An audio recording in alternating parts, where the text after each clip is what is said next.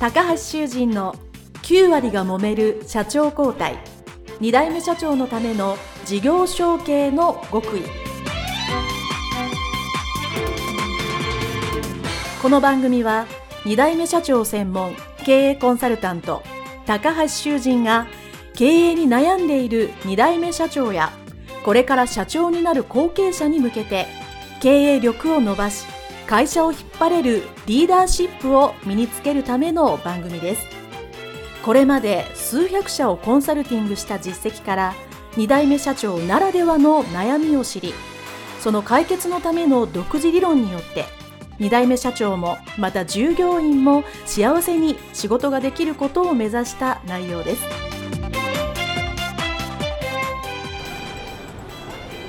皆さんこんにちは。次世代経営協会理事長高橋修人です。本日は株式会社北端中井俊文社長のインタビュー後半でございます。中井社長どうぞよろしくお願いいたします。前半ではですね後継者時代のお話を聞きましてもうどんどんバリバリ前進するような後継者時代であったと思います。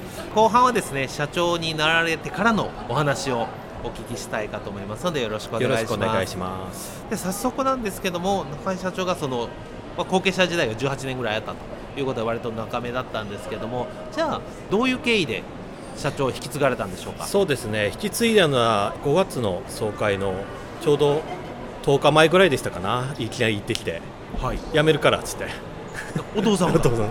え10日前に？10日ぐらい前に。しかも総会ですよね。総会前に。決算の日ではなく、うん、総会前に。はい。で言い出して、まあ、とりあえず俺も当時は45歳だったんで、えー、まあそれは分かってるっていうことでそのまんま受けたんですが当時そのコロナ全盛期だったので、はい、緊急事態宣言が発令されてまして、はい、一番よろしくない時期になったのかなっていうのもちょっとあります。大変ですね、まずお父様が急ですよね、うん、辞めるっておっしゃったのは何か理由があったんでしょういやそこはちょっとね本人聞かないと分かんないんですよね。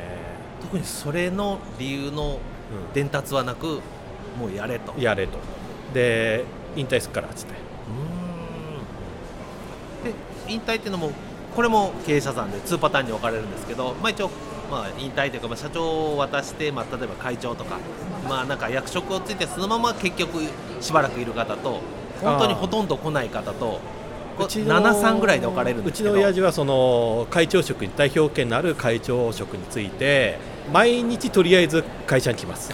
あの大体30分か、ね、30分か1時間ぐらい。あでも30分か1時間です？そうです。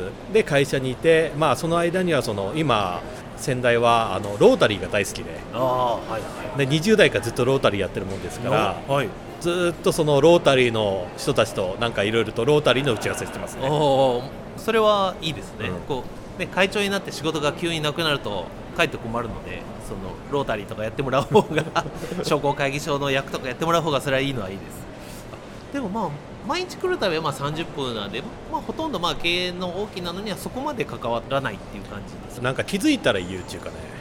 思いついたら言うって感じかな、うん、なるほど、はい、ということはちょっと巻き戻るとその社長になる前の要は後継者の最後の方はもうほとんど経営を中井社長が、まあ、要は資金繰りからも含めてうんと。ほとんどやっていたっていう認識です。実はあの銀行の付き合いが全部私がやってた。銀行の付き合いが、うんは全部やってたんですが、はい、まあ、社長流になって急遽銀行が来まして、はい、まあ、それは来るんですけど、来ますね、まあ、そういう、まあ、いろいろとやり取り今やってるところなんですよ。ちなみに多分これ聞いてるリスナーさんで興味があると思うんですけど、まあ、銀行との付き合いってなんか引き継ぎがありました？基本的にないです。あない、うん、ということは困りますよねいきなり、まあ、なんとなく資金とか会社の中のことは分かってるけど金融機関の担当者が知ってるか知らないかも分かりませんけど来て、うん、あ会社引き継がれた社長ですね。よろしくお願いしますえつきましてはみたいな話をして困りましたよね、うん、担当者はもともと知ってる方だったんで、うん、そんなには苦労しなかったんですが、まあ、そのお金のやり取りっていうかそのそこがちょっと面倒くさいっていうかね。お金って結構いやらしいもんですから、そういう話を常にしなきゃいけないと。はい。要はそのずっとそういう話はするわけじゃないんですけどうんやはりそういったことも関わらなきゃいけないのかなと。うん。あと、稚内に一応3箇所、えー銀行ありますんで、はい。それのバランスを取りながはい。らどうしようかなって、ただやはり私もね好き嫌いが結構ありまして 担当者によって全然 変わるっていうのがあります、ね。はい、それはそれはあると思います。いやーでもそれ大変ですよね。それだけの会社の規模であるから何でもそうですけど引き継いでくれないとね前任者からちょっと何にもなしにこれ仕事するのは大変だと思う中銀行のね付き合いバーンと任されて大変だったかなと、えー思います。でもその他でまあ社長になられてからまあなんかこう会社の中で変えたこととか改善したことってどんなことがありますか？実は私あんまりそういう変えることはねしなかったんですよ。あしなかったんですね。素晴らしい。まあなぜかというと変えると人間ってやっぱりこうわけわかんなくなるんで混乱するんで、うううん。もちろんまあそれを JC 時代にも経験してますし一度私スタンドで経験もしてますんで、はい。そういうことをやめたんですよ。だからちょびちょび変えるようにしてます。ちょびちょび偉いですね、それが一番いいとうん。僕はもうこの番組でも何回も言ってるのでさすが JC 経験者はよくご存知です。ちょっとずつ変えた方がいいそう。あのどんな優秀な人間でもガラッとは無理なんで。うん例えばそのちょっとだけ変えたのって何から始められました？ちょっとだけ変えたのは例えばそのタバコを吸うとこを決めるとか。おお素晴らしい。いいですね。今まではバラバラだった。バラバラだったんだけど、まあ、だんだんタバコ吸う人も少なくなって、少なくなるとやっぱりねその見えないとこで吸われるの一番困るんで、おお、はい。まあ、危険物扱ってるっていうのがあります、はい。まあ、今はみんな職員は車の中で吸ってますけど、まあ、俺もそれあんまり良くないなと思ってて、まあ、いずれは喫煙所を作ろうかなと。ただ今このご時世なかなかうるさくてねそれも。喫煙炎上を作るのが今。あそうなんですね、喫煙所作るのは割ともう分煙っていうことでなんか歓迎されてるような気がしますけどそうじゃないところもあるね。まあありますねまあただそのタバコ吸うのは別に悪いことじゃないんで、うんそもそもなんで、まあただその辺に座れるよりはね。まあ管理のあるところで吸ってほしいなと、うんまああとは少しずつ業務を変えてます。今までうちコンピューター化、まあ、DX 化っていうのかな今だったら、はい。遅れてたんで今だいぶ進めてます、ああそう。まあやっぱりね、業務効率化するのに、ね、IT、DX は必須ですよね。ですからもうインボイスもそうですけど紙ベースでもできなくなるんで。うんうんうんやはりこういろいろと、まあ、インボイスもそうですけど、まあ、ソフトの方に今お金をかけてる次第です。そうするとその当然 DX、IT、まあ、このインタビューでも多いんですけど、まあ、それもちろん機械的な投資とか導入もそうなんですけどやっぱりそれにこう人の教育っていうのが一番大変っていうかまあ時間がかかると思うんですけど、そういう教育ってどうされてますか、えー、と基本的に今のシステムの延長でやってるんですよ、私。これを変える、まあ、この部分を変えるっていうことで、うん。いっぺんには変えないで、はい。システムもやはりこう2年に1回ぐらい、これを増やしたり、これを削ったりっていうふうにしてるんですよ。さすが。ちょっとずつ変えるというのを実践されてるので素晴らしいなと。まあだから今、インボイスで法律的にどうもならないやつはすぐやらなきゃいけないんですけど、うんうんそね。それ以外は法律上で、まあ、フリーな部分は少しずつ変えてるっていうか、なるほど、まあ、そうするとねそうやってこういろんなそれまでやっぱね18年後継者時代があったということで多分自分が社長になったらああだこうだっていうのはすごく考えてたり頭の中の準備はたくさんやってたと、えー思うんですけどもじゃあいざ社長になってあそういえばなんか初めて気づいたこととかあこれなんか想定してなかったなみたいな仕事とか業務とか、まあ、関係性とかなんかそういうのってありましたか？今、一番困ってることは自社株の高さですね、ああ予想以上に高いと、はいはい。えなんでこの値段になるのって、はい自社株高いのありますねあまりにも高すぎて、逆に買えないんで、どうしようかなと、はい。うん。そこが今、ちょっと困ってるところなんですよ。じゃあ利益減らして赤字にするかっていう手もありますけどね。そうですね、まあ、あの王道的にはそれですよね、まあ、自社株の対策は、まあ、いくつか王道があって、あとまあ変化球が何個かあるので、でまあ、それもやっぱりある程度、準備、まあ、時間をかけてやらないといけないので、それは本当、早めに手をつける方が、えーいいと思いましたあのまあそこでいろいろと今考えてるし、まあ、銀行屋さんもその辺はプロの人がいるんで、まあ、そういうふうにやり方のスキームあと税理士の先生とか聞きながら、はもう少し、まあ、少し時間をかけないとなという。うんうんうん。はい。ありがとうございます、うん、他になんかこう社長になってから、まあ、変えたこととか減らしたこととか分かりやすい例があれば喫煙所も素晴らしいと思うんですけども。基本的にねあの今やってることを急激に変えたくはなかったんですよ、うまあ、人って混乱しますんで。んはい。でどんな優秀な人間もできなくなるっていうのは分かってたんで。だから目に見えるとは言わないけど少し見える感じで変えていくようにしてるんです。あくまでもそのコロナ禍っていうちょっと異常な状況だったんで。確かに。まあ、業務の進め方も少し変えてきますしやはりまあいろいろとコロナ禍でどういった商売をやり方をするか、まあ、それも少し考えたんですけどやはり稚内ってやはり田舎なんでそんなにコロナの感染が広がったっていうわけじゃないんでね、まあ、そういうことを踏まえながらと我々としてはその実は年2回展示会やってるんですがまあさすがに緊急事態宣言の時はできなかったんですが その外れた時には反対もかなりありましたけど強引にやりました。素晴らしいですねあとまあ多分このインタビューでよく多いのはこう後継者時代がかなり長かったからあれかもしれないですがベテラン社員さんとか幹部さんとの関係に悩んでる方が結構多かったりするんですけど、まあ、そういうこう社内の関係性的にはどんな感じでした？えーとですね、うちの親父と一緒に引退してもらいました。まあ一番困ったちゃんっていうかいたんですけど、まあそれがうちの親父の弟でして、まあ超保守的な方でして、はい。新しいことやりたくないって普通に言う人だったんで、はいはい。まあ一緒に引退してもらいました。それは中井社長が直接。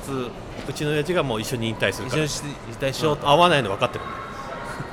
あそれはまあお父様が急に辞めると言ったけどそこはちゃんとやっていただいたというかそうですね。役員になってからとことんその右と左で全然違ったんで、考え方が。ねそういうのがよく言えばバランスが取れてるんだけどお父様も多分ご苦労されたのだと思いますね。まあだけどそうでもないんだよね。そう割とうちの親父とは仲良かったんで。あーまあ意見は？意見は割と合ってたんですけど根本的に方向性が私は違うんですよ。うんうんうん。昔を懐かしむタイプなのでうん。昔はこうだったっつって、まあまあね人間年取るとどうしてもねそうなりますね。昔通りにやればうまくいくっつって。そういうタイプだったんで、うん私はそうは思わなかったんで、うんうん会員の時は常に対立してましたね。でもまあお父様がね一緒に引退していただいたのは、まあ、会社としては良かったですよね、まあ、それで後でごしゃごしゃになったらいいものも良くならないので。はい。いろいろお話を聞いていただきましたけどあと質問が2つほどはい。ありまして、まあ、1つはですねあのこう淡々と自信を持ってブレずに喋っておられますがまあいろいろご苦労も 大変あったと思うんですけど、まあ、そうは言ってもまあ経営者になられてですね会社引き継いでよかったなと思うことはどんな時に思いますか？えーそうですね。良かったなって思うことは基本的にあまり多分ないと思うんですよ。あまりない。なるほど。実は。はい業務に関してはあくまでもずっとやってたことなんで、はい。そんなんでもないんですけどやはり社長職になった時点でなんかいろんな当て職が来るんですよ。うんうんそうですね。今までやってたからいや嘘つけと思いながらさ。やってもらってたとかさ、はい。まあそういうのがやっぱりこう無数に来ましたね。うーん。それは基本的に受けてるんですか？だから業界に関しては確かにどうもならない時もあるんでさすがにそれは受けないとまずいなっていうのもありますけど、うん業界外のことに関しては一切受けてないんですよ私。は嫌ですっつって。あのうちの家で暇になるからそっちやらせてっつって。ああそそれがいいですよね。確かに。会長にお願いしますっていう。まあ、他にこうなんか、まあ、ご自身のプライベートも含めて、まあ、社長になって、まあ、まあ充実してることとかポジティブに考えてることってありますか？そうですね。割とこう社長業になって苦労してることは確かにあるんですけどまあ実はあんまり考えないようにしてるんですよ。苦労事を。ああなるほど。いいですね、で次これやろう次これやろうということばっかり考えてます。うんうん。あとその楽しいこと。例えばその、まあ、私ゴルフ好きなんでゴルフをどうやってうまくやれるか、なるほど。はい。うんあと、まあ、商工会賞青年部っていうのを稚内で、えー、とあ6年前に作りまして、おお素晴らしい。正確に言うと作ったのは私じゃないんですが、まあ、メンバーの中に入ってると。はい。で、まあ、毎月どっかかしら Y1 の会議に行っております。まあ、そうです。ねやっぱりこうせっかく会社のトップになったわけですからこうなんかもちろん問題があったら改善しなきゃいけないんですけど問題ばっかり見てたら会社もね成長しないんでやっぱりこうこういうふうにやりたいとか若くするとか前向くことがやっぱりせめて半々ぐらいないとね会社で成長しないなと思うので、まあ、それすごく前向きに考えるのはいいことだと思います。そうですねまあだからできるだけ早く帰るようにしてるとか、おお、いいですね。まあ、ただ早く帰りたいんですけど結局6時ぐらいから会議所の会議があるとか、確かに。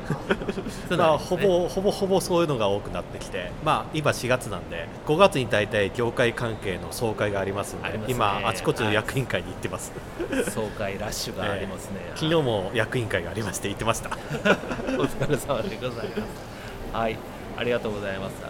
中井社長にたくさんお話いただいてるんですけど、まあ、いよいよ最後の質問でしてタイムマシンのようなものがあってですね、まあ、今の中井社長が過去のある時のところに戻ってその当時の中井青年にアドバイスをするとしたら何とアドバイスをするかというのをですねこれ皆さんに聞いてるんですけど戻るタイミングっていうのはですねこの会社にちょうど、えー北端に入ってくるサラリーマンを辞めて入ってくる時の自分にアドバイスをするとしたら何と一言アドバイスをしますか？そうですね暴飲暴食はやめろと言いたいですね。大切。暴飲暴食をやめるのは大切ですね。健康第一ですか健らね。康第一で。若いからそんなことを考えてなかったんで当時は。ね。酒は飲むだけ飲んで。もうねそれはも酔っ払うだけ酔っ払って。ね。